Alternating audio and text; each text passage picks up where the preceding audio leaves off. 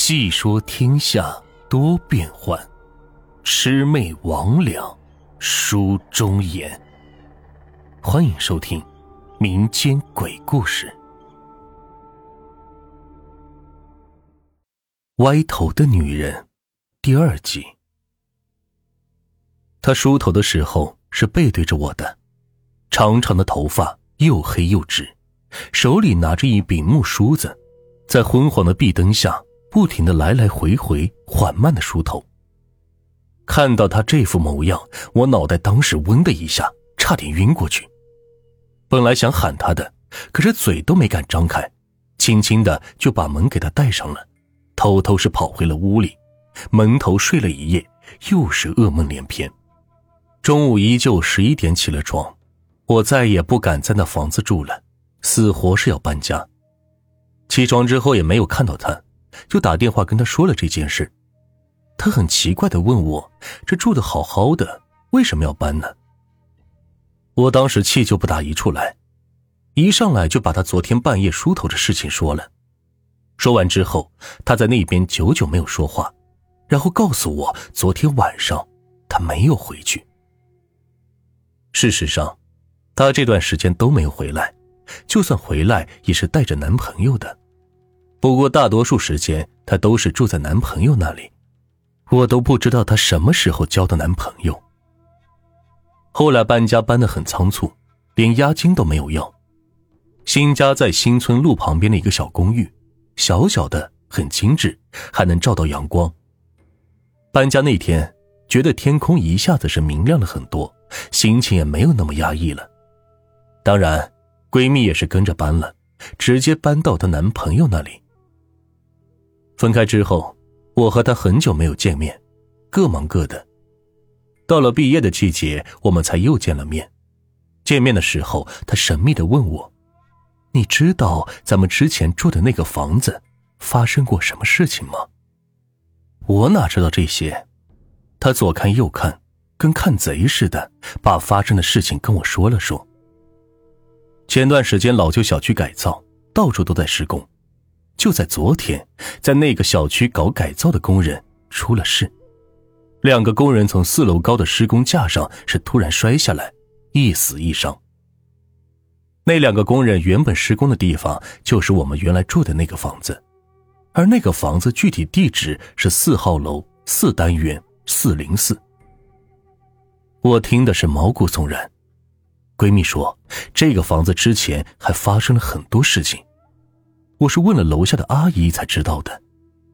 她说，就在昨天晚上，她去附近的小区做市场调查，听闻了这件事情，然后好奇心起，就打听了一下。这不打听不要紧，一打听，差点吓得半死。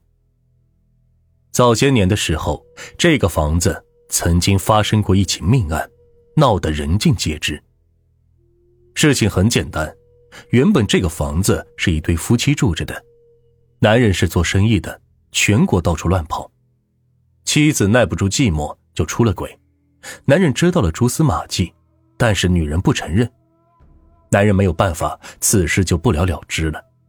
后来，男人要出去时间比较长，女人一开始还以为男人是在骗她，结果男人一走两三个月是没有音信，女人就放飞自我。把姘头带回了家，谁知道被提前回来的男人是堵了个结结实实。男人性子残暴，拿菜刀要把两个人都杀了，可是最后姘头跑掉了，女人却惨死在男人的刀下，头都被砍下来了。此事发生之后，男人拿着菜刀，提着人头到派出所自首，最后判了个死刑。发生了这样的事情，房子自然就没人敢住了。过了几年，房子被一对外地的小夫妻给买下，装修一番之后，当做婚房用。据说这女的年轻漂亮，工作也不错，男的英俊挺拔，在外地当兵，所以平常的时候，男的基本不在家，都是这个女人和婆婆生活在这里。那个婆婆退休了。喜欢打麻将，经常打到晚上很迟才回家。有天晚上回到家，掏钥匙准备开门的时候，却发现这门居然是开着的。看到这个情况，这个婆婆正准备进门去奚落这个女孩子不细心，怎么连门都没关好？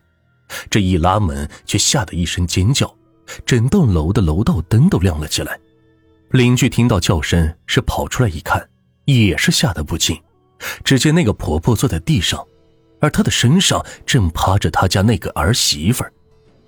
更骇人的是，地上满是血，整个楼道里都弥漫着血腥味。那个婆婆几乎要吓晕过去，因为在她打开门的那瞬间，她的媳妇儿就在门后面。门一打开，这个女的就因为开门的惯性，直接是扑倒出来，和她婆婆撞了个满怀。邻居连忙是叫了救护车，还报了警。处理这件事的时候，周围好多人都去看了，都说是非常的惨。后来才得知，那个女的是因为割脉流血过多而死的。门厅那个位置血积起来，都形成了一个小水滩。其实，在她婆婆开门那会儿，她还有气的，等拉到救护车上的时候就咽气了。周围人都说。这个女的手腕是被很整齐的割开，割得特别深，而且两边手腕的伤口几乎是对称的。这个说法就很奇怪了。如果说自杀的话，这伤口不应该那么整齐的。一个手腕被割得那么深，哪有力气去割另外一个手腕呢？而且这个女的也没有要自杀的理由啊。两个人结婚一年不到，婆婆和老公对她也不错。平时见到这个女的，感觉她也挺活泼的呀。但是就在警察取证的时候，发现家里没有其他人进来过，婆婆也有不在场的证明，就连周围的邻居也都说没有听到任何的异常声音。这一件案子最后也是不了了之了，也可能因为当时的取证水平不高，最后就被定性为自杀给了结了。那个房子才买没多久。就被从军队回来的那个男的里里外外的彻底清理了一遍，也做了不少的法事。那套房子最后被租了出去，不过一开始的几年一直是空着，也没人租，说是总能听到房子里有女人的哭声。后来这房子终于租出去了，但没有住的长的，旁边的邻居因为目睹了惨状，有不少都搬走了。那个阿姨还感叹。这感情真的不值钱。那个男的过了大概一年多就再婚了，婆婆被他带着一起定居在了外地。那个阿姨还说了一件事：女人自杀之后，大概三年的时间，住在那户头顶五楼的一个女人，平时是健健康康，结果那天走到四楼门口的时候，突然是倒在了四楼门口。等人发现的时候，早就已经咽了气。死因是心肌梗塞。闺蜜说完这件事，又说那个心肌梗塞死去的女人还有一个女儿，一直在外地上学。回来参加完母亲的葬礼，回到学校也自杀了，同样是割腕，两个手腕的伤口也是对称的，而且也很整齐。闺蜜说完这几件事，我当时头皮一阵发麻。想着，真的是幸好搬出来了，要不然真不知道会发生什么事情呢。但是让我没想到的是，过了半年多，闺蜜和男朋友闹分手之后，自己一个人在房间里割腕自杀。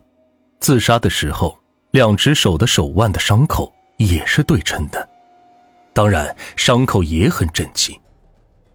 幸运的是，她男朋友上班的时候一直心神不宁。觉得有什么事情发生，赶紧是跑了回来，闺蜜这才捡回一条命。事后我去医院看她，她变得我有点认不出来了，面容枯瘦，两眼深凹，看到我来了之后，对我是诡秘一笑，说道：“你也逃不了。”本集就到这里，下集更精彩。